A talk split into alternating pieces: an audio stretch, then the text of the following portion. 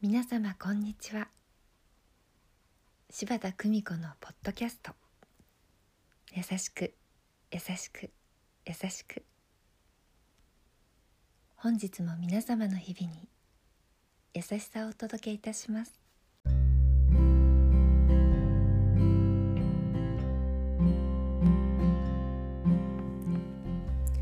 見取り師柴田久美子でございます。もっと頑張りたい日の言葉。あのトーマス・エジソンは諦めることが失敗なんだとこんな口癖だったそうです。新しい分野に挑戦する。未知の世界に触れる。チャレンジには失敗がつきものです。そんな失敗という言葉に敏感に反応したのがアメリカの発明王トーマス・エジソン。実験がうまくいかない時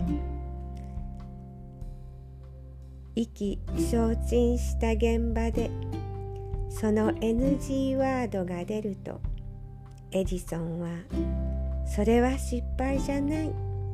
一つ一つうまくいかない方法を確認したんだ。そう仲間に言ったそうです。諦めなければどんな失敗も成功への糧となります。エジソンはそう言いながら白熱電球の改良に成功。世界に名を馳せました。諦めないで。この言葉がとても大切。そう学びました。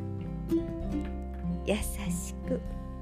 優しく優しく生きるために。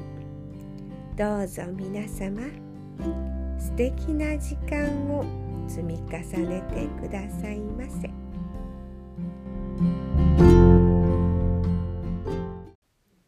お聞きいただきありがとうございました。